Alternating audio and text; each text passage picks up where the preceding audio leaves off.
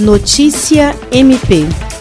O Ministério Público Federal e o Ministério Público do Estado do Acre encaminharam recomendação à Secretaria de Estado de Saúde do Acre, à direção da Fundação Hospital Estadual do Acre e à gerência da Unidade Hospital do Câncer, para que sejam tomadas medidas para a plena operação e alimentação do painel de monitoramento tratamento oncológico Segundo o MP, o painel Oncologia centraliza informações e monitora o tempo entre o diagnóstico e o início de tratamento de um câncer, que deve ser menor que 60 dias, segundo a Lei 12.732-12. Uma auditoria do SUS, realizada em 2019, revelou que o prazo no UNACOM é em média 50% maior do que o exigido pela lei. Os entes que receberam a recomendação têm o prazo de 15 dias para informar se aceitam e devem esclarecer quais serão as ações tomadas para o cumprimento de cada item relacionado. Em caso de negativa, o MP esclareceu aos destinatários